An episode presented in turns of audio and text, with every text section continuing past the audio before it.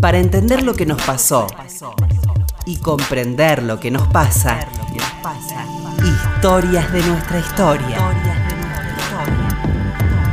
Con Felipe Piña.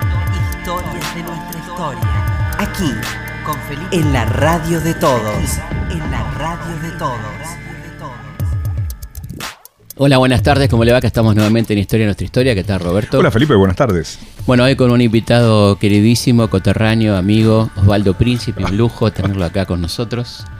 ¿Cómo te va? Hola Felipe, hola Roberto, hola compañeros. Es un gusto, acá estoy. Hay que venir preparado cuando te dicen vas a hablar con Felipe Pino.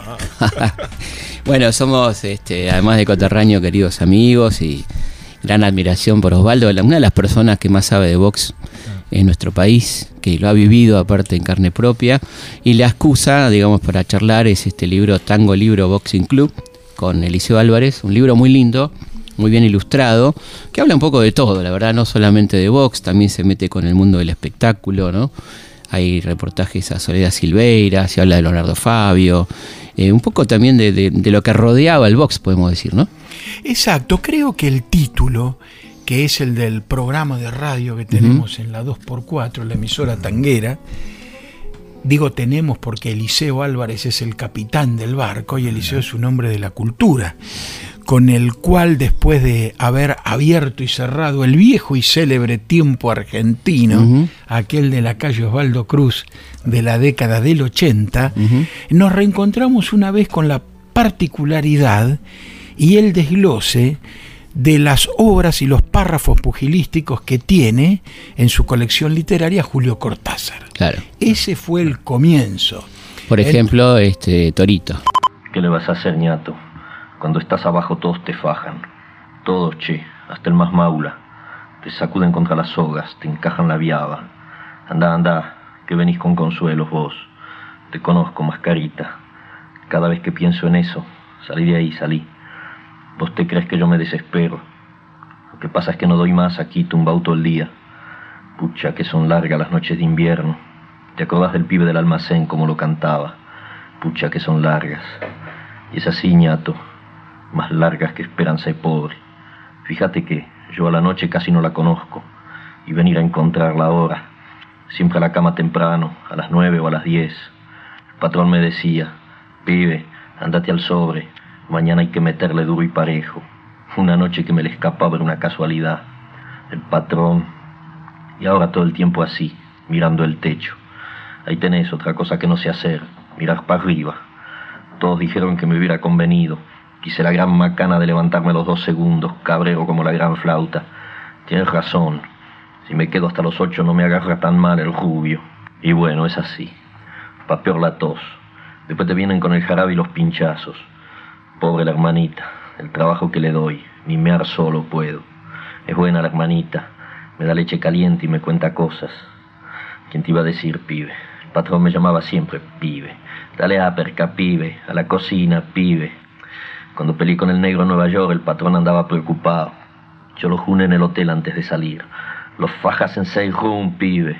Pero fumaba como loco. El negro, ¿cómo se llamaba el negrito?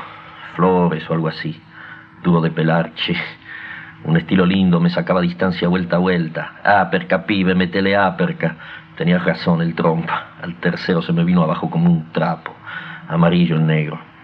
Flores, creo, algo así. Mira como uno se ensarta. Al principio me pareció que el rubio iba a ser más fácil. Lo que es la confianza, ñato. Me barajó de una piña que te la debo. Me agarró el frío el maula. Pobre patrón. No quería creer con qué bronca me levanté. Ni sentía las piernas, me lo quería comer ahí nomás. Mala suerte, pibe. Todo el mundo cobra la final. Torito. Claro, la noche de la mantequilla. La noche de mantequilla que hace en París con Monzón en Nápoles. Eh, en la vuelta al día en 80 mundos hay un análisis de Firpo Dempsey increíble. Y después apareció eh, un artículo de él en una revista de Madrid, que para mí es lo, la confesión eh, más interesante que yo tengo de Cortázar y el boxeo, en la cual él desglosa, analiza y habla desde Muhammad Ali a Carlos Monzón, a Nicolino Loche, cuenta su enamoramiento de Justo Suárez, eh, muy bueno, que habla de literatura, de boxeo y de jazz. Eh, me estoy olvidando en este momento con la sorpresa el, el- el autor de la nota, pero a mi entender esa fue la cabecera informativa más interesante en la asociación de Cortázar con el Claro. boxeo. Después aparece Carlos Beulchi, aquel campeón de los livianos, en distintos sueltos de, de sus narraciones. Y el boxeo siempre está, el boxeo siempre aparece. Y después, bueno, vino otro, vino otro, vino otro, vino otro, y nos dimos cuenta que había una bibliografía tremenda. Claro, totalmente. ¿no? Acá están los personajes por orden de aparición. Ezequiel Fernández Muro, Edgardo Nieva, eh, José Luis eh, Alfonso, Liliana Hecker. Liliana Hecker, qué interesante, ¿no? La, la escritora. con su obra Los que vieron la zarza. Eh, mira, todo esto, yo no me considero un hombre que pueda hablar con propiedad ni de libros, ni de literatura, ni de todo aquello que hace a la cultura del lápiz y papel. Pero el boxeo, que es un mundo de sobrevivientes, siempre nos llevó a agarrarnos de una colectora cuando la campana no sonaba y se venía un round Claro. malo.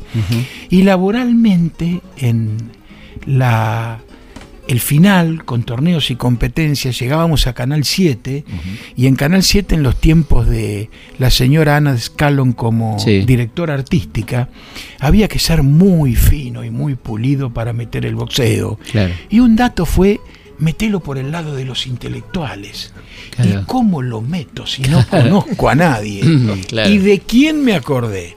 Del hijo de un entrenador, de Abelardo Castillo. El papá de Abelardo, San Pedrino, y Abelardo como él, igualito a Abelardo. Había sido el entrenador de Lorenzo García, aquel que le ganaba a Ubisaco, que le sacaba la chance del título y peleaba por el campeonato del mundo. Y en base a mi trato con don Abelardo, Abelardo me trató como si lo conociese de toda la vida. Abelardo Castillo, el gran escritor, el Carabajo de Oro, todas esas. Claro. 10 invicto como amateur, Abelardo, Claro. peso mediano. Así. Boxeador aficionado. El propio Abelardo estamos hablando. El del escritor. propio Abelardo, el escritor, 10-0. Mirá Eh, y Abelardo me contactó con Liliana Hecker, que me pareció fantástica. Claro, que estaban juntos en esa revista, justamente. Simpática, buena. Abelardo me dijo, no te olvides de Dalmiro Sanz, Claro. que era como amateur, el gran amigo de Pablo San, y cuando hablé de las fotos de Pablo San, y bueno, pero buscá también gente que haya tenido que ver con otras cosas. Nos fuimos con Edmund Valladares, con Leopoldo Presas. Y claro, para entrevistarlo a todos ellos tenía que interiorizarme. Claro. Y claro, llegó el momento de entrevistar a Tato Pavlovsky, que fue una llave fantástica, práctica pero tuve que leer como cuando me llevé zoología Claro. en el secundario de Mercedes y tuve que Está bueno esto estudiar de- el libro de Bembo. Entrar por ahí, entrar al libro de Dembo, qué tremendo. Eh, entrar por el lado de los de los boxeadores no reconocidos como tales. Claro. Tato Pavlovsky, por ejemplo. ¿Quién más? Cuartucci, por ejemplo. Eh, Cuartucci, Dalmiro, este, Celedonio Flores, eh, Cátulo Castillo. Claro, Cátulo que boxea. Eh, todos esos están ahí en el libro. Eh, Cátulo tuvo gran campaña. Cátulo y Celedonio fueron aspirantes a pelear en París 1924. Y hace poquito descubrimos unos textos de Borges en el programa. Y acá soy simplemente un narrador testigo, atención, Bien. y no un analista de circunstancia, que Muy quede bien. bien claro, que quede bien claro, donde dice Borges que el gran mérito del boxeo se lo dieron aquellos muchachos de Barrio Norte que boxearon en París 1924, en los Juegos Olímpicos, y anula el crédito de Firpo contra Dempsey. Es decir, en lo poquito que según mi investigación sobre el boxeo en relación con Borges hay del escritor, él le da más mérito a los que fueron a París A los 1924 a los olímpicos que a la piña de Firpo sobre Dempsey. Mirá vos, y lo de. Hablemos un poco esto de Celedonio y como aspirantes, ¿no? Y, y Cátulo.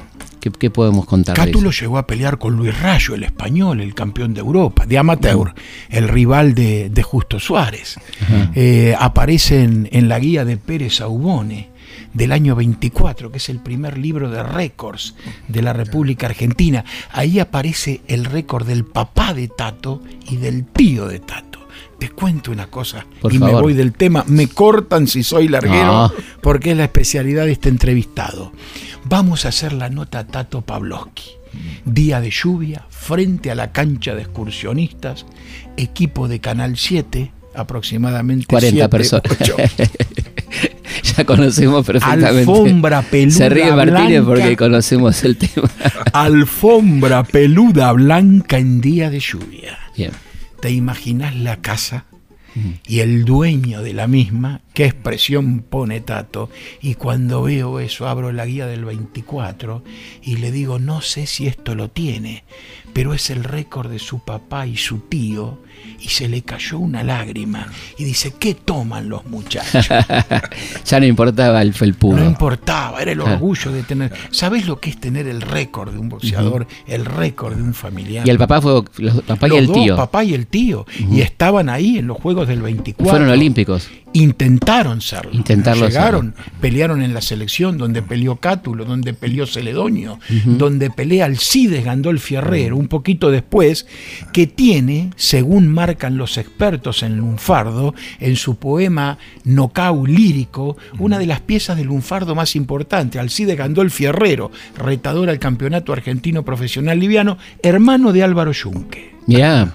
Ahí te abro escritor. otra llave, está ahí Alcides. El hermano de Álvaro Yu. ¿Qué, qué otro tapado tenemos? No, no reconocido como. Mira, hay uno clandestino, con Ajá. tono abolicionista la actividad, Pacho Donel.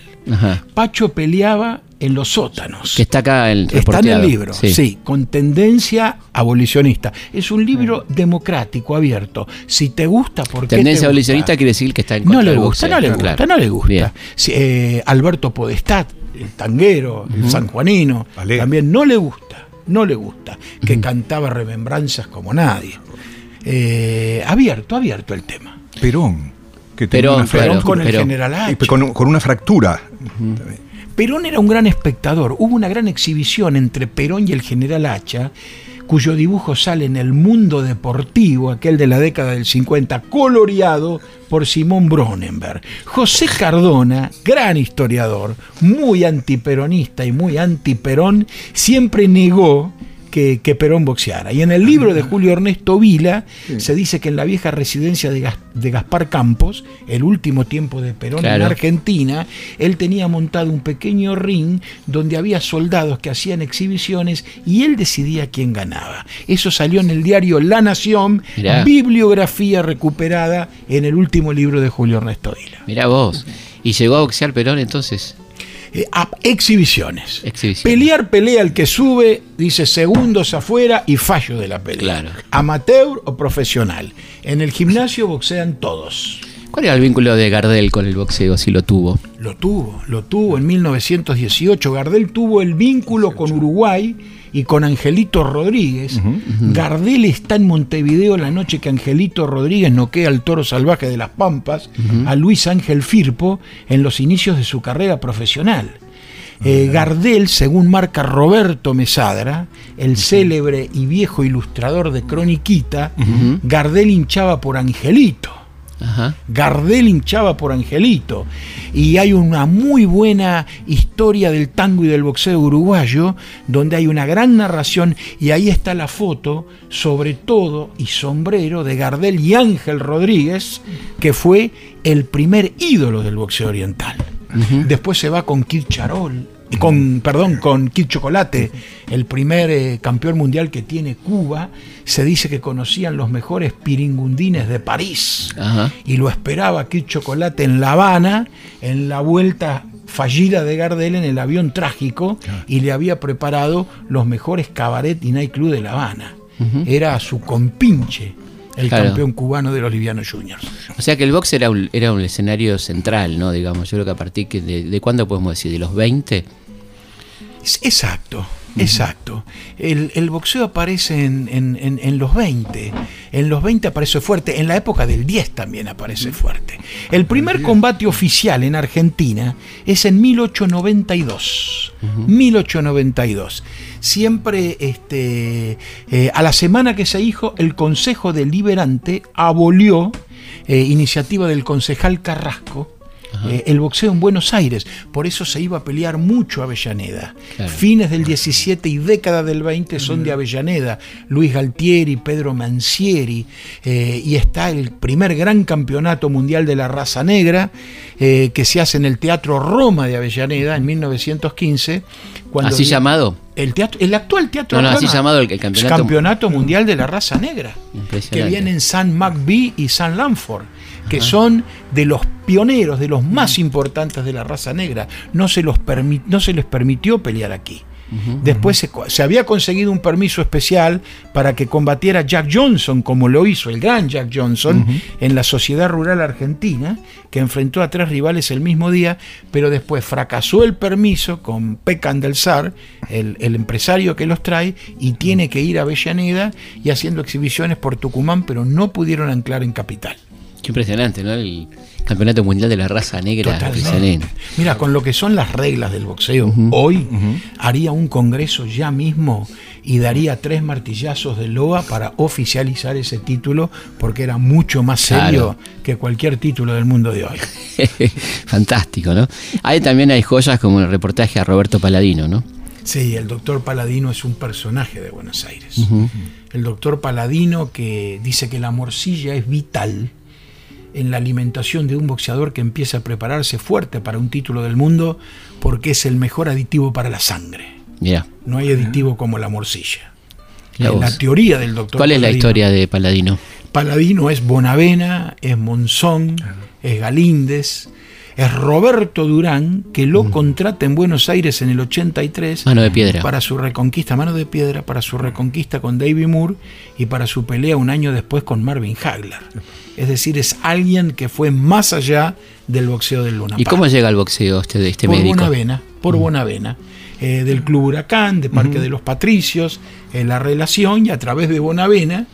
eh, los boxeadores no creo, no creo, nunca he visto una, una foto de Pascual Pérez con su médico personal. Nunca vi una foto de Eduardo Claro, Lauce claro. con su médico personal. De Gatica. De Gatica. Creo que el médico estaba el doctor Lionel Primavesi, que era muy buen doctor de boxeo, eh, y el doctor Matera, que el Claro. doctor Matera se constituyó en presidente de la federación paralela a la Federación de Box y que acompañó a Goyo Peralta en la frustrada pelea con Willy Pastrano de mediados de los 60. Uno de los boxeadores peronistas, ¿no? Peralta. Sí, sí. Salió un libro de Goyo Peralta. Lo escribió un muchacho, un abogado de azul. Claro, yo viví en Azul y era nuestro ídolo total, ¿no? Aunque este, el Goyo Peralta lo vi, lo vi entrenar y todo, ¿no? lo voy a conectar. Eh, Juan José Zurlo eh, no es del ambiente, es un abogado que quiso saber quién era Goyo Peralta. Se concentró en azul y sacó sobre fines de 2016 el libro. Eh, lo voy a conectar para que lo tenga porque vas a tener seguro eh, muchos lugares en común. Hablemos de Abel Cachazú. ¿Quién era Abel Cachazú? Abel Cach- Abelardo Albino Cacahuí. Abel Cachazú, que siempre trabajó en Luz y Fuerza, siempre fue peronista y fue históricamente uno de los elegidos en aquel vuelo que trajo a Perón. Ahí estaba Abel Cachazú, que hoy trabaja en la remisería El Campeón y que hay una anécdota muy cerquita de donde nosotros estábamos. Eh, siempre me llamó la atención que me dice, qué mal está Cachazú, porque pide limosna en un semáforo. ¿Dónde? En el Parque Centenario. Qué mal está Cachazú. Y digo, qué raro que alguien que trabajó toda la vida y sabe lo que es laburar, esté pidiendo. Un día me cruzo, mira quién está, Abel, ¿cómo estás? Yo no sabía cómo decirle. Claro. No, estoy muy bien, gracias a Dios mis hijos me acompañan, eh, tengo una remisería, la más importante en Quilmes, etcétera, etcétera. Pero ¿cómo anduviste? No, gracias a Dios siempre bien. ¿Te puedo preguntar algo con toda la confianza? Vos en algún momento, y se reía, me dice, Claro. pero príncipe, gracias Claro. a Dios, no. Le conté la historia, dicen, si al muchacho le va bien, dejen que diga que es Abel Cachazú. Bueno, ¿qué, este, ¿cuál es la historia de Abel? Abel fue un obrero que de veterano llegó a campeón. Fue un obrero que acompañó siempre la potencia de Ramón Lacruz en la primera parte que le ganaba. Eh, fue un oponente de Nicolino Loche, que con él se lucía. Era un tiempo de los grandes welters que todos tenían que pasar por Abel Cachazú. Hasta que de veterano una vez Abel empató con Saldaño en una pelea de las cavernas, Abel le ganó a Ramón La Cruz y llegó de viejo al campeonato. ¿De viejo que estamos hablando? En la década del 70 tener 31, 32, Es viejo. 33 era ser viejo. Claro. Porque había un centenar de buenos. Y con su trabajo, con sus ahorros, con su camisa azul de luz y fuerza, se quedó tranquilo, cantaba la marcha peronista con su vocación sindical. Yo creo que cuando participó de aquel regreso en el 73, al poco tiempo eh, se retiró del, del- del boxeo. Y él siempre dice que el capitán del avión era el padre Mujica.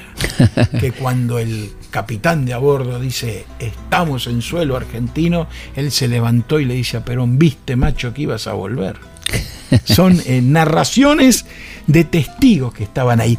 Ese es Abel Cachazú y eso es lo que buscamos con el libro. Vos fíjate que me hiciste una pregunta de Abel Cachazú y no me fui por su pelea con su campanino, por su paso a la categoría welter, porque nunca fue a los medianos junior, etcétera, etcétera. Siempre buscamos el otro lado. Claro. La noticia que quizás el periodismo de boxeo no consume. Estamos con Osvaldo Príncipe hablando de su libro Tango Libro Boxing Club. Bueno, podemos imposible no hablar de Bonavena, ¿no? Hablemos de Ringo. Y sí, Bonavena, hay una muy buena recopilación. Están los 10 mandamientos de, de Sí, Bonavena. están acá. Este, Hablemos de eso, ¿no? Eh, los Primero hablemos de quién era, de quién era Ringo, cómo llega al boxeo. Bueno, Bonavena ahí se, se concentra en Ezequiel Fernández Moore. Yo no sé si Ezequiel lo, lo- lo llegó a conocer a Bonavena, pero hace una radiografía y conectó con la gente que pintó a Bonavena de la mejor manera. Bueno, tiene ese hermoso libro, Dígame Ringo. ¿no? Díganme Ringo, díganme Mm. Ringo es una bibliografía perfecta de Bonavena, que no se concentra en la muerte de Bonavena. Mira, Julio Ernesto Vila lo conocía a Bonavena como nadie, y Bonavena le confesaba a Vila lo que no le confesaba a nadie. Vila murió sin saber cómo y por qué murió Bonavena.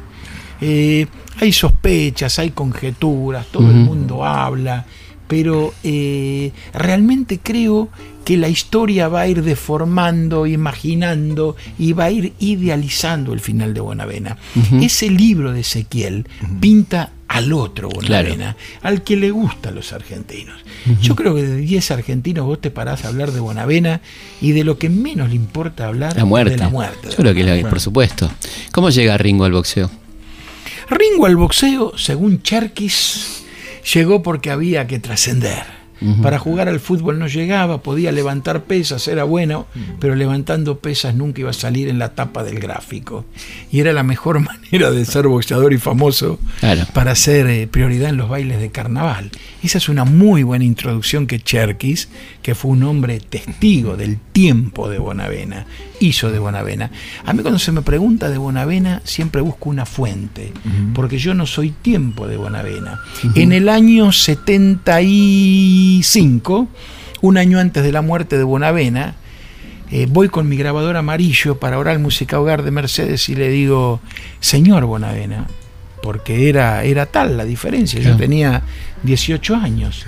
Y en esa época creo que 18 eran mucho menos de los 18 de ahora. Señor Bonavena, ¿le puedo hacer una nota? Y no se movió. Yo soy periodista de Mercedes, ahí bajó un poquito de la vista, no se movió. Y a la semana me encuentro con el hermano de él, con José, que está ya un poco grande, pero que es el mejor historiador de, de- de- de Ringo. Y me dice, ¿lo viste a mi hermano? Sí, pero no lo pude reportear. No solo eso, ni siquiera se movió. Ah, te hizo la estatua viviente. Tenías que haberle tirado una moneda y empezaba. no sabía. Mirá las cosas que No me sabía. ponía para que sea el ruido y el Sí, tipo sí, se sí, movía. sí, sí. ¿Qué anécdota podemos contar de Ringo? Hay muchas de Bonavena, hay muchas de Bonavena. Hice muchos trabajos en Estados Unidos con los rivales de Bonavena. Ah, mira. y, y todos lo, lo respetan mucho. Jimmy Ellis, eh, Ron Lyle, eh, boxeadores este, que respetaron mucho. Eh, Bonavena y Jerry Quarry fueron las últimas esperanza blanca Claro. de la categoría pesada Canadiense. cuando Estados Unidos se cansaba eh, precisamente de que eh, los negros herederos de Muhammad Ali o de Cassius Clay fueran y apostaban mucho, querían otro Rocky marciano y, Un y blanquito. es- ese es el valor, Un la misión y el cuadro que, que- que tiene Bonavena para Estados Unidos en el último tiempo racial. Claro. Porque hoy fíjate que todos los robots grandes de Ucrania, de Rusia o de Inglaterra le sacaron el papel al negro americano en el boxeo de peso pesado, que yo no sé a dónde se fue. Claro. Es Sí, algo sí. difícil de explicar. Ahora, el tema de la publicidad con Bonavena. ¿no? Yo me acuerdo que eh, Bonavena aparece en un sábado circular con Mancera Sí. después de haber mordido en un panamericano a Licar. Es Una cosa. O sea, no era profesional. eh, o era un profesional muy No, joven no, y ya lo habían invitado. Es más, llegó a pasearse con un toro eh, haciendo publicidad. Sí, en cómo Nueva no. York, en Nueva York, en Múnich cuando fue a pelear con Mildenberger, entraron con un auto en un shopping. Eh, Bonavena, potenciado por sus hermanos, te diría que tenían más talento que los Galíndez para las bromas pesadas. Los hermanos Galíndez eran más violentos para las bromas pesadas, pero violentos en el buen sentido de la broma. Pero cuando se habla de que te agarraba una broma los Bonavena o los Galíndez, te ibas al descenso. Directamente. Así que los Galíndez eran bromistas. Eran bromistas, eran muy bromistas. Eh, los Galíndez eran muy bromistas, muy unidos. Eran de esconder cosas, de esconderle el traje a un periodista antes de salir y echarse las culpas. Eran grandes actores. ¿Te acordás de alguna de las máximas de Bonavena? Dentro de las máximas de Bonavena, la que me acuerdo es una impactante donde Bonavena pierde. Cuando Orangel trae para los 12 del signo a Bonavena, después de la pelea de Ali, y Bonavena va a prepotearlo, y Ali queda sentado y en silencio y dice que si no se retira Bonavena, no empieza el programa. Y se tuvo que retirar. Fue el día que perdió. Esa fue una grande de Bonavena. Eh, la frase es con Lanuse, ¿no? Él, él esa frase con Lanuse. Eh, eh, Gatica tuvo la de Perón de dos potencias se saludan y con su pinta y con mi plata. Eh, creo que esa en política es la, la, la- la asociación eh, máxima que tiene en frases célebres con personajes fuera del boxeo, la conferencia que le hace a Ali. Eh, Bonavena murió esperando la pelea con Ali, él Claro. sabía que le tocaba. Según Vila tenía un papel y le mostraba cuándo llegaba su tiempo por decantación de pelear con, con, con, con Muhammad Ali. Igual él con Gorosito, su última pelea aquí en, en Buenos Aires había sido muy mala, así que bueno, este, estaba próximo a- al retiro. Vamos a una pausa y seguimos charlando con Osvaldo Príncipe sobre su libro Tango Libro Boxing Club. La herencia común de un pueblo es su historia. Es su historia. Historias de nuestra historia. Con Felipe Piña. Con Felipe Dudas, sugerencias, comentarios.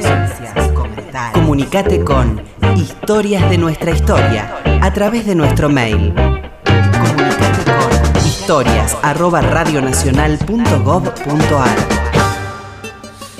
Seguimos en Historia de nuestra historia hablando con Osvaldo Príncipe sobre su libro Tango Libro Boxing Club, un libro muy lindo, pero estamos hablando un poco de la historia del boxeo, de los personajes vinculados al boxeo. Te iba a preguntar cuál es el vínculo de Enrique Pinti con el boxeo. Pinti habló del espectáculo con el boxeo, eh, como boxeo, este, muy poco, escaso. Eh, se volcó un tema eh, con Pinti que era fantástico, eh, cuando reírse de una desgracia. Y cuando una desgracia admite en qué tiempo eh, o un hecho conmovedor, que mira, me estás haciendo una pregunta que me pones contra las cuerdas, pero lo tocó casi, casi como un eh, derecho profesional a seguir por presentadores, periodistas, locutores. Cuando un tema dramático caduca y ese tema dramático admite una pizca de humor. Este, claro. Y estaba ligado, creo que era sobre una tragedia del boxeo. Fueron, fueron muchas notas, Claro. eh, son casi 100 programas que están desgrabados. Por eso con Eliseo decíamos lo difícil que es darle forma eh, literaria Claro. a lo que es desgrabar un programa de radio. Porque si lo haces literario, pierde un poco la, la frescura del diálogo. Fíjate que mantiene los viejos modismos de las iniciales Claro. cada vez que empieza la conversación. Claro, totalmente. Te iba a preguntar cómo fue ser prensa de Monzón, ¿no? Esa etapa Ah, de tu vida. eso es mi, mi trabajo fantástico. Fue una. una y única. Y una única y última. Ajá. Porque eh, no hice más trabajos de, de prensa. Eh, afortunadamente Monzón ya era un exboxeador, porque creo que un periodista en actividad no puede ser prensa de nadie, porque deja de ser periodista y pasa a ser Claro, publicista.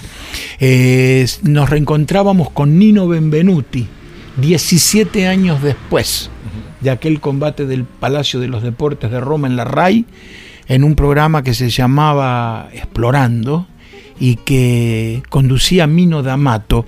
Ese programa había sucedido al Domenicaín de Rafaela Eh, Carrá famosísimo. y mantenía como hombre de libros a Gianni. Ujú, claro. Gianni había sido cronista de todas las peleas de, de Monzón en el ciclo 70-77 eh, por toda Europa. Gianni Minás es el hombre que más entrevistó a Fidel Castro, ¿no? Exacto. Esas 100 horas de, de sí, sí. Además, él eh, tuvo varias, este, tenía acercamiento a Muhammad Ali y también a Juan Pablo II. Sí, un, periodista impresionante. realmente. Exacto, exacto, exacto. Eh, mm, eh, no me quiero del tema. Llegamos y mm, el título del programa era El mejor Benvenuti, aquel que había batido a Emil Griffith en el Madison. ¿Hubiese sido noqueado por Carlos Monzón? Ellos consideraban que el Benvenuti de dos años después, de tres años después, el que peleó con Monzón, ya no era el mismo que los spaghetti western con Giuliano Gemma, Claro. que aquellos romances o no con Liza Minnelli, lo habían acabado. Se hizo uno de los primeros inventos con lo que era la computadora en la pantalla de la RAI. El hombrecito vestido de boxeador, tiki, tiki, tiki, tiki, caminando, una gráfica y un arte electrónico magnífico. Claro. Estábamos recién en el auge del fax. ¿eh? Claro. 1987. Eh, vamos con Monzón. Teníamos amigos en, en- en Italia. Eh, Monzón- me acuerdo que fuimos al cine a ver Pelotón en italiano. A Monzón le gustaba mucho este, el cine, era, eh, sabía vestir. Eh, fuimos a su sastre italiano, compraba las telas, Mario Napolitano. Y Monzón, que era muy vivo, era gentil dentro de su torpeza. Y yo digo, Monzón era un hombre bruto porque la naturaleza y la vida lo hizo bruto. Claro. Bruto y torpe. Y contra lo que pueda decirse, ni malo ni agresivo. Bruto y torpe. Sería una conjetura que seguramente ahora te va a determinar un montón de llamados telefónicos y el 75% van a estar en contra de mi párrafo. No, está bien, estamos hablando de. No, no, no estamos hablando de la etapa final de su vida, sino de ese. estamos muy ese- cerca, estamos muy cerca. Claro, claro. Estamos muy cerca. Sí, sí, sí. Estamos a un año A un año. de la etapa final de su vida. Eh, y dice, se compra las telas, oh Carlo, questo, adesso che hai i capelli bianchi. Dice, mira, este periodista también necesita vestirse bien, pero es muy pobre, Mario, hay que hacerle una cortesía. Sí, Mario Napolitano le obsequia al periodista. Entonces, él no me compraba nada, pero a Mario Napolitano... eh, a Mario le, le- le hacía este, que yo tuviese también. Entonces, bueno, llega el programa y a Monzón se le ocurre preguntar algo que yo no había preguntado, porque fue Tito Lecture también, estaba Bruno Amaduzzi, eh, la RAI estaba fantástica, no sé quién había cantado ese día, uno de los de la Guardia Vieja, creo que era Luch- Lucho, Da- Lucho Dalla. Eh, Era un programa fantástico. Y me dice, che, ¿cómo sale la pelea? La verdad, Carlos, pregunta, antes que empiece el Y claro. antes que empiece el programa. Bueno, y yo encuentro a mi amiga, que era la productora de la RAI. Le digo, escúchame, que no me había dicho nada. Nunca me dijiste cómo salió el programa. Yo también tenía un olfato malo. Ah, pari, empate. Mira, Monzón jamás hubiese Claro. empatado claro. con Nino Benvenuti. Ni peleando en el Club Flecha de Oro de Villa Insuperable de visitante, porque Benvenuti ya no podía llegar en pie jamás ante Carlos Monzón. Decíselo vos. No, no, dile tú, yo no le digo nada. Carlos, digo, vení, acá la gente de producción, mira Carlos, nosotros habíamos tomado esta parte de Ninos. Me voy, dijo Monzón. Claro. Me voy. No, Carlos no puede ser. Me voy. Son una manga de irrespetuosos, una manga. Ta, ¿cómo? Claro. Entra Benvenuti en ese momento. Cosa sucede, Carlos. Tenían gran relación Monzón y Benvenuti. Gran relación. El favorito de Monzón era Jean-Claude Gaultier. Mirá. Pero Benvenuti se preocupó por Monzón como nadie y Monzón no le dio ese reconocimiento a Benvenuti. Monzón quería a Boutier. Ese era el favorito. Ajá. Entonces dice, no, a vos te parece, dice, la primera vez metí un bárbaro, la segunda vez no hubo pelea, y esto dice que empatábamos. Claro. Y Benvenuti, con una oratoria de pastor, empezó diciendo, ragazzi, ese ragazzi, ¿cómo sonó? No me lo olvido nunca más. Y dijo, Carlos me hubiese ganado en mi mejor tiempo y me ganó en mi último tiempo. Por eso yo entendí que como nacía este monstruo, mi campaña debía ser cerrada por un monstruo que era la mejor manera de cerrarla. Gana Monzón. Benvenuti. Se va los productores una cara. Y claro, a ¿no? mí me miraban como diciendo, no, vos lo pinchaste a Monzón. Digo, yo no lo pinché a Claro. Aparte tenían todo preparado. Y Claro. veo todo. Bueno, ¿cómo sale la pelea? No, gana, ¿cómo gana Monzón? Cien- hay punti 144, 143. Casi ahí nomás. Casi, y yo hice toda la parte de prensa, eh, no, había, no había nada. Eh, eh, los historiadores con internet y con el copiado rápido y con que ponemos cualquier cosa, el artesano de las historias, de las campañas, etcétera, etcétera, fue aniquilado por la ligereza de lo que se Claro. publica en internet. Trabajo cómodo, imprimo, pego, le- le aniquilo al historiador y lo firmo yo. Claro. Habíamos hecho un trabajo fascinante de comparación de Monzón Benvenuti, como si fuese una computadora, eh, una conferencia de prensa. Y Monzón muy inteligente, de hacían preguntas y dice, habla con Ufficio de Estampa, porque eh, Ufficio de Estampa era el jefe de prensa. Claro. Habla con Ufficio de Estampa. Directamente. Para, para justificar Mm. mi, mi permanencia. ¿Y cómo fueron esos días en Roma con Monzón? Bárbaros, bárbaros, bárbaros. Monzón ahí, el problema de Monzón era la bebida. La última copa de Monzón era brava. La última copa de Monzón era brava y Monzón no servía para estar solo.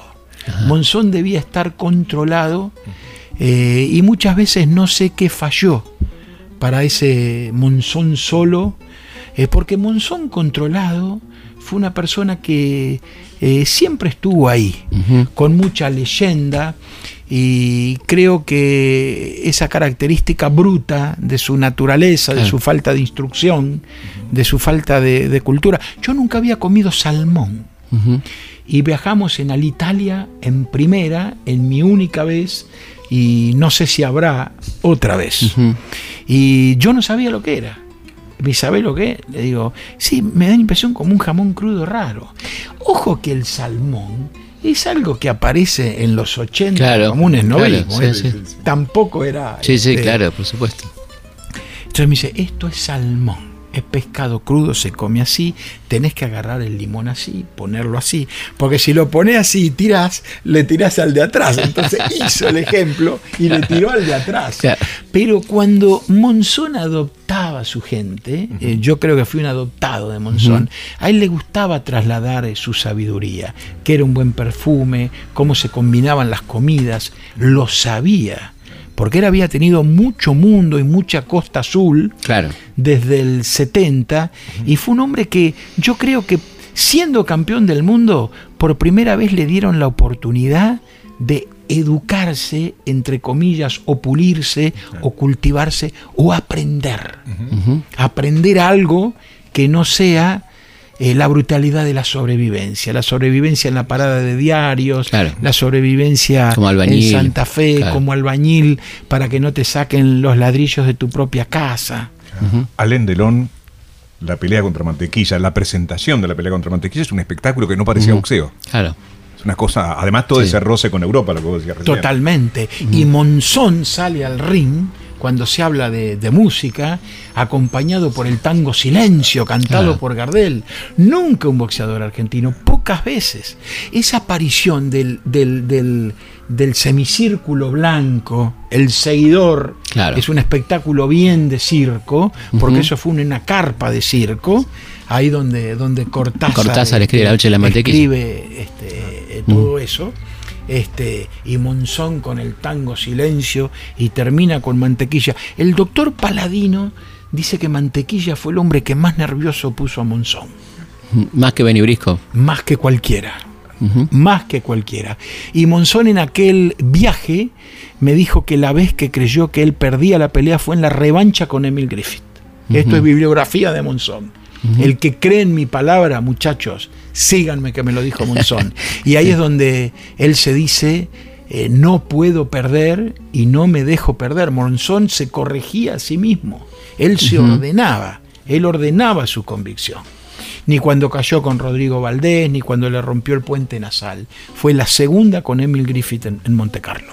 Continuamos hablando con Osvaldo Príncipe aquí en Historia es Nuestra Historia. Personaje extraño del mundo del boxeo era Nicolino Loche, ¿no? Ah, Nicolino era fantástico. Nicolino era fantástico. Eh, Nicolino eh, me tocó mucho tratar los últimos años de vida de Nicolino Loche, con un Nicolino casi NN. Nicolino adoraba ser NN. Era tan simple Nicolino. No traté a Nicolino campeón del mundo. Eh, trabajé mucho en esa vuelta con exhibiciones e hicimos con Gustavo Vélez, cuando trabajaba en la, el exministro, cuando Sí. trabajaba en la revista El Gráfico, eh, un seguimiento, se hace una, una exhibición que era como una parodia, fue una noche muy triste, si Nicolino debía volver o no al boxeo. El gráfico lo organizaba, había que votar y salía la respuesta al martes. Nicolino no podía boxear más, pero Nicolino había perdido todo. Nicolino tenía una particularidad de ganar plata como nadie y de quemarla como nadie, pero era un hombre tan querido y tan respetado que ni su municipio, ni Mendoza, ni la Municipalidad de Buenos Aires, ni los gobiernos nacionales permitieron ver a Nicolino caído. Cuando Mendoza se satura de ayudar a Loche y Loche cae en Buenos Aires en los últimos años de su vida, es la municipalidad de Buenos Aires, son los gobiernos nacionales los que le dan una especie de, de beca, digo, porque eran nombramientos públicos que yo no lo veo a Nicolino Claro. cumpliendo horario, pero las internaciones de Loche, los últimos tres años de Loche fue un milagro porque el cigarrillo le había sacado vida a sus pulmones. Entonces andábamos por acá, por el Cid Campeador, en, en- en- en- en- en la famosa clínica Gala, este, eh, con Nicolino, que iba con el suero caminando, y para los enfermos era como ver el Papa. Claro. Y Nicolino siempre guardaba un cigarrillo y decía, no tendrá una cerilla para prenderle a la Virgen de la carrodilla. Claro. Y hacía estallar las sirenas. Recordemos que la Virgen de la Carrodilla es la patrona de la fiesta de la vendimia. ¿eh? Exacto, bien Claro, mendocino, mendocino. Mm. con su credo y cabizbajo, era la misma picardía con tal de dar una pitada. Y siempre los médicos como premio del día ya le daban una picada al último tiempo de vida de, de- de Nicolino, Lo, lo notable era el estilo, ¿no? El estilo del, del esquive, esquivando, ¿no? el artista. A Nicolino lo declaran artista los mismos artistas. Eh, vos fijate que nosotros, en, en esa primera recopilación de Canal 7, el que me habla del arte del boxeo es Leopoldo Presa. Dice, yo podría ver una pelea de Loche, dice, y pintar a Loche sin drama, porque cuando fui a ver Bonavena Frazier y me sacó un dibujo, mire, hice dos. Me anticipé, esto era si Bonavena ganaba en plena pelea. Y esto es si Bonavena perdía en plena pelea. Lamento mucho no haberle pedido a Leopoldo Presas ese dibujo. Y claro, una maravilla. Que me lo hubiese regalado con mucho, con mucha, con mucho amor. Y que vaya a saber dónde está, si está. Eh, y dice, Loche es la alegría del boxeo.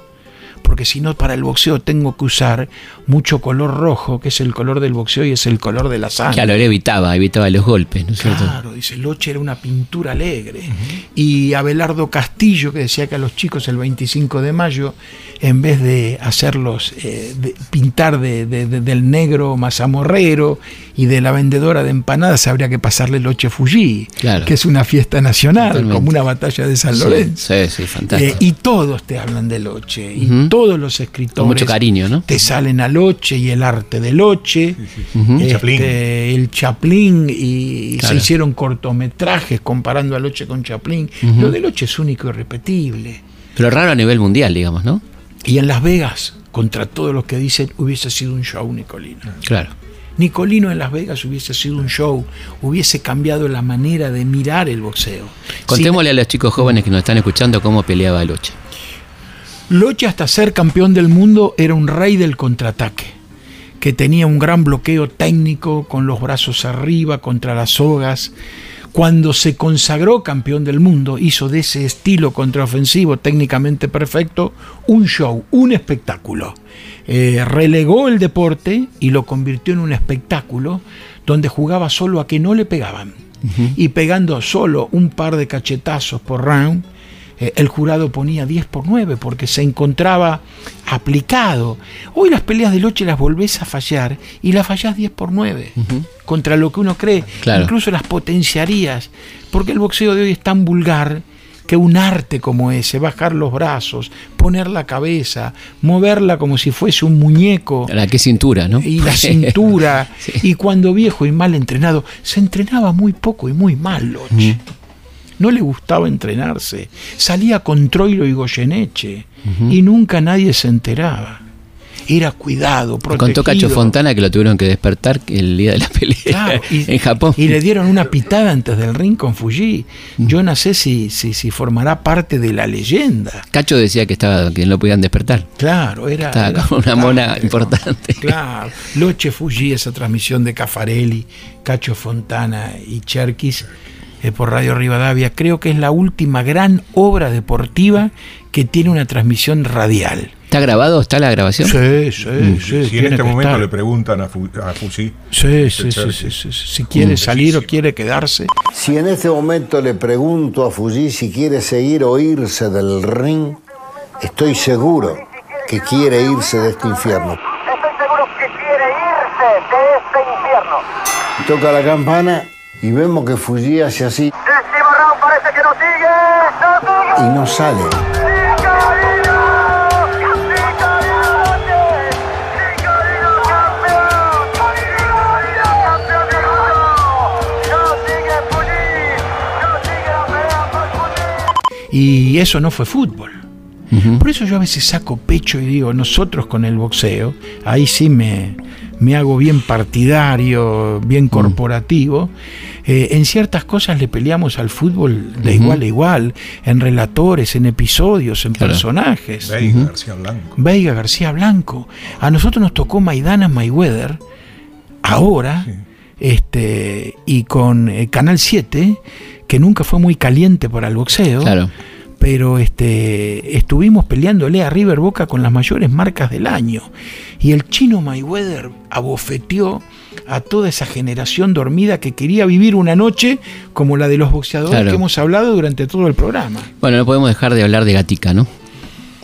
Totalmente. Está Eva. Está ahí, por eso. La- el reportaje a Eva me pareció Eso no muy está si está en el libro, pero mira, te A Eva, cuento. a Eva, sí. Le dice Fabio a Eva, basta Eva, no me digas más cómo era tu papá. El de la película va a ser como el gatica que yo pienso, porque si yo no hubiese sido Fabio, hubiese sido gatica.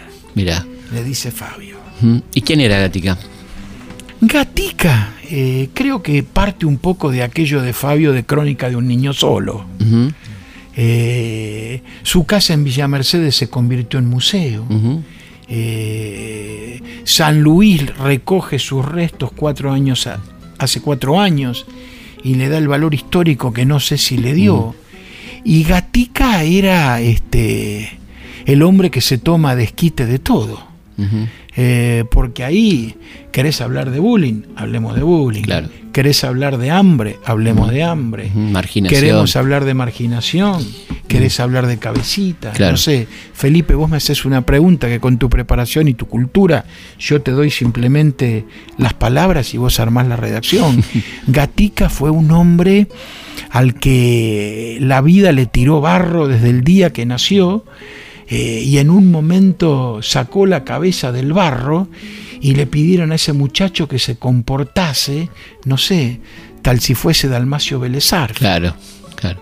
Y la historia a veces lo juzga, lo juzga, perdón, eh, creo que con una crueldad y con una dureza que merece otra atención. Y todos fueron Gatica, porque Gatica nunca se olvidó de los Gatica. Y Gatica también le pasó factura a todos los que nunca quisieron que sacara la cabeza del bar. Claro, claro. Y la sacó y le fue. Tuvo un periodo corto que le fue bien en Tuvo realidad. un periodo corto, tuvo un periodo corto. El boxeo con el boxeador también tiene ese peligro, que la dignidad parece pasar con el momento de éxito y cuando se vuelve al llano el boxeador se cae a pedazos, porque ahí debiera aparecer una base de superación, de educación, eh, que no solo el entrenador y el manager debieran darle, Claro. y que nunca tuvo en educación familiar, en educación estatal, en educación escolar, que a la hora del éxito, del auge, el ocaso y la caída eh, aparecen sobremanera. El único caso extraño podría ser Firpo, ¿no? De un tipo que termina siendo estanciero. ¿Cómo es la historia de Firpo? Eh, Firpo es un hombre eh, que lo que menos quería era ser boxeador. Este, que cae aquí en Flores como cadete de una farmacia cuando vienen de Junín y por su fortaleza se mete en el boxeo con el nacimiento del boxeo. Y Firpo, que venía del campo de Junín, hizo como Martillo Roldán. Ganó mucho dinero, pero Martillo no se compró ni una discoteca ni una empresa para armar aire acondicionados. El Martillo se compró el tambo y el campo, donde nació como peón, como el Claro. hijo del peón. Y Firpo hizo lo mismo. Se metió con tierras, con vacas. ¿De dónde venían? Si los boxeadores se meterían en aquello que Claro. conocen, Palma se gastó una fortuna en inquietudes culturales. Un día, un día me dijo Sergio, a mí me matan igual que al que la quemó Claro. eh, con minas, con locas, con Claro. cabaret, con noche. Mira, a mí me gustaban los poemas, me importaba declamar, junté artistas del Chaco. Una vez armó una declamación de poemas en el Baguen, cuando estar en el Baguen era lo máximo de, Claro. de Buenos Aires. Hizo aquellos junte de barracas con Osvaldo Terranova. eh, le gustaba tener programas para hacer reportajes sociales y, y- y quemó un montón de dinero porque él fue productor y no encontró el productor Claro. pero se metió en lo que le gustaba y hasta se le criticó la mala administración por invertir en cultura. Claro. El boxeador está medio condenado Sí. desde el día que se hace popular. ¿eh? Es raro, digamos, este, ver en Recoleta la, la bóveda de un boxeador, que es el caso de Firpo. Sí, es notable. Debe ser el único, ¿no? Es notable. En, en Monumentos es notable. Yo entrevisté a Juan Carlos Ferraro, que fue el colaborador de Luis Perlotti, cuando hicieron en el 64, 63-64 ese monumento que es tremendo. Este, y está considerado como uno de los más impactantes del cementerio de la, de la Recoleta. Sí. Después, este, el de Monzón en el quincho de Chiquito Sí. es sentido, es de granito.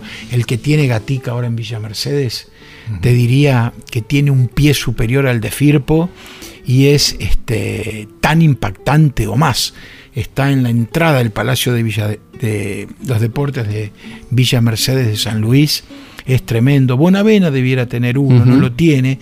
Tiene ese monumento de granito frente al estadio de Huracán, Claro. que está muy descuidado. Se hizo uno lindo ahora de Pascual Pérez en el paseo de los campeones ahí en la costanera sur.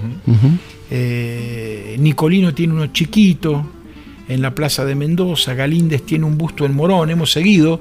Justo Suárez tiene bastante. Sí. Eh, Tiene acá en Mataderos, tiene en un. Mataderos sí. y tienen la pizzería, digo la marca ahí en el Sí, Cedrón. en el Cedrón. Ahí está en el Cedrón. el busto. Muy rica pizza y rico pollo al espiedo. Muy bien, muy bien. Y ahí está Justo Suárez como para sacarse la foto. De Justo Suárez había hecho Edmund Valladares, que ahora eso se llamó a Bélgica, llamaba Torito en el rincón de Cortázar, lo cambiaron por los boteros. se Ah. llevaron eso a Bélgica. ¿Te acordás cuando trajeron los Sí, boteros? Que sí. creo que también ahora los mudaron, no sé. no sé. Están ahí. No sé. No miro Vamos a ver, vamos a ver. Que era este mm, eh, Justo Suárez en el rincón y Cortázar con un libro poniéndole la, la mano en el hombro. Qué una obra de Edmund Valladares. ¿Y qué hizo? ¿Dónde fue a parar? Eso está en Bélgica. Mira, mira vos. Bueno, Osvaldo, muchísimas gracias por la visita. no, no. Recomendamos. Es una falta de respeto que yo haya por hablado favor. de Le contamos a la gente que tenemos ustedes. nuestras aventuras con Osvaldo. Vamos a nuestro querido Mercedes y hacemos unas historias mercedinas. Hace Osvaldo unas historias A pedido de mercedinas. la gente que los extraña. Alucinantes, por ejemplo, el primer astronauta mercedino. Cuando Frank Sinatra decidió vivir en Mercedes y tantas cosas maravillosas que solamente Osvaldo puede contar. Mira, mi mamá murió a los 83 años y nunca me dijo nada eh, para hacer cosas en, en mi carrera. Jamás me dijo una observación, ni esto ni el otro. Liliana Hecker, que me ayudó mucho también en cosas de boxeo, de contactos, como les contaba hoy, eh, una vez fue con un par de escritores a Mercedes a dar una charla y me invitó. Le digo, Mercedes es mi ciudad. No importa, yo te lo estoy pidiendo. Y mi mamá cuando me iba al recinto para la disertación de Liliana, yo ya radicado en Buenos Aires, fui a casa a merendar, me dijo, cuidado de lo que vas a hablar. Bueno, Osvaldo, muchísimas gracias, un placer enorme. ¿eh? Recomendamos Tango Libro Boxing Club de Osvaldo Príncipe y Eliseo Álvarez, publicó Planeta. Así que muchas gracias por gracias, gracias. Historias de nuestra historia. Conducción Felipe Piña. Coconducción Roberto Martínez. Producción Martín Piña. Archivo Mariano Faín. Edición Martín Mesuti.